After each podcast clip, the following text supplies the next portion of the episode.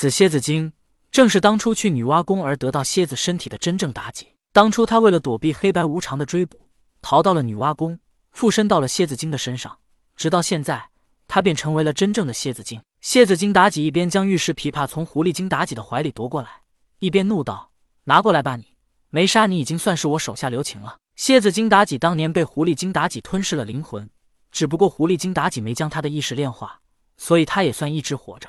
活着的他知道狐狸精妲己所经历的一切，只不过他仿佛被禁锢一般而失去了自由。因为他并没有真正死亡，当然，如果他真正死亡，他也不可能从妲己身体里分离出来。而正是因为没有死亡，所以妲己经历的一切，相当于他也同时经历。玉石琵琶精当年被姜子牙用三昧真火烧死，他知道，包括女娲派出他们三妖去迷惑纣王，这才导致他被狐狸精附身的时候，他也通过狐狸精妲己而知道了。甚至后来狐狸精妲己将琵琶精放在摘星楼五年，又重新复活，他当然也知道，当真正的妲己。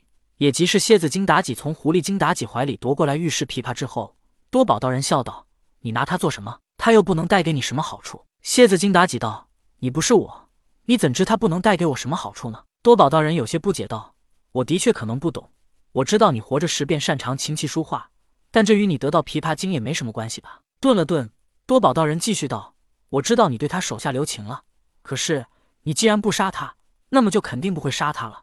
既然如此。”你又何必抢夺他的妹妹呢？蝎子精妲己面色一变，道：“你不是当事人，为何说我要放过他？你可知道因为他我受了多少苦？”顿了顿，蝎子精妲己继续道：“我知道他们三妖当年是被女娲派去迷惑纣王，所以这狐狸精才会吞噬了我的灵魂，附身到我的身上。他也算身不由己，我并不怪他，但他总是杀了我，这仇我怎能不报？”接着他又说道：“当然，我也不能杀他，因为他也算是五更的母亲。”可我也是五更的母亲，是我的身体生下了五更，是他的灵魂养育了五更。我虽然当时失去了自由，可我也是伴随着五更一同长大的，五更也相当于我的孩子。如今人间大乱，而只有他活着，才会有人去帮五更。多宝道人点点头，但他还是不解的问道：“这些我都明白，但我不知道你为何一定要抢走琵琶精呢？”蝎子精妲己望了一眼旁边的金吒道：“如今东方大乱。”免不得有一些自诩名门正道的人要杀妖怪立功，比如你刚刚收的门人弟子一般。一旁的金吒被蝎子精妲己如此说，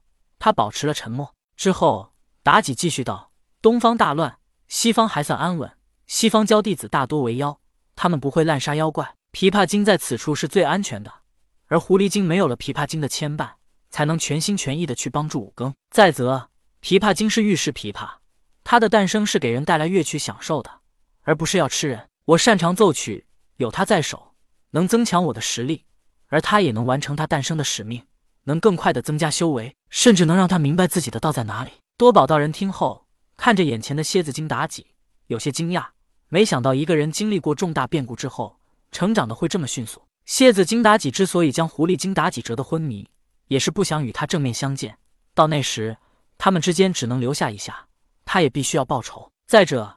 就算他们二人之间能平心静气的谈话，但是恐怕他想带走琵琶精的计划就不能实现了，因为狐狸精妲己一定不肯放手。蝎子精妲己看到现出原形的玉石琵琶精，他与金吒的感觉一样，见猎欣喜。只不过蝎子精妲己是真心喜欢弹奏玉石琵琶，他与金吒不同，他也没想过将玉石琵琶给炼化。正是因为喜欢玉石琵琶，所以蝎子精妲己才悄悄的隐藏自己，找准机会，在妲己最放松之时。冷不丁的拿蝎尾折了他一下。说完这些，蝎子精妲己收起玉石琵琶，又现出了本体，在草丛间爬行，消失不见了。过了一阵，狐狸精妲己醒来了，他懵懂的看着眼前的一切。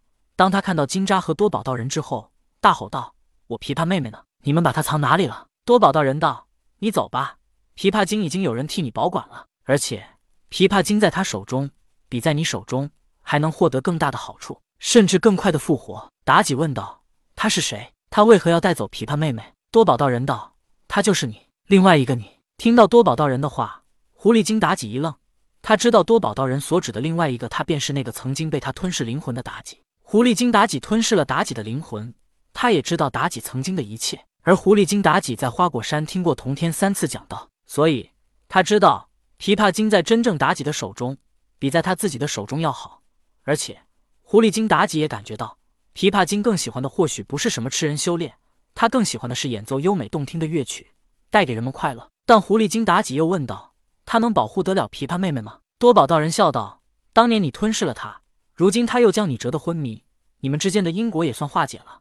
你说他能不能保护琵琶精呢？而且你们之间还有共同牵绊的人。”妲己道：“你说的是五更？”多宝道：“不错，他是你们共同的儿子，他也伴随着五更长大。他更希望你心无挂碍的去帮五更。”妲己点点头道：“我明白了，告辞。”说罢，妲己便朝着东方而去。当妲己走了之后，多宝来到金吒面前道：“走吧，你且随我一同回去。只要你遵从我的命令，他日我定让你比今日更辉煌。”刚刚多宝将金吒震得吐血，打一巴掌便要给一个甜枣，所以他便安抚了金吒一番。金吒不敢吭声，答道：“弟子遵命。”自此之后，多宝每一次出行，便让金吒在前，他在后。他要让阐教十二金仙燃灯看看，他收了金吒为弟子。多宝也要让西方教曾经的截教弟子看看，他可是收了阐教弟子。你们哪一个有这样的能力？所以，无论是刺激阐教弟子也好，还是震惊截教弟子也罢，多宝都要时时带上金吒。话说朱刚烈无意之间用九齿钉耙打中真武的顶门，一霸将他打死之后，便将他的身体埋葬。百姓们感恩真武曾经为他们除妖治水，便给他建庙供奉他。在此之后，朱刚烈和沙流金便一路向东而去。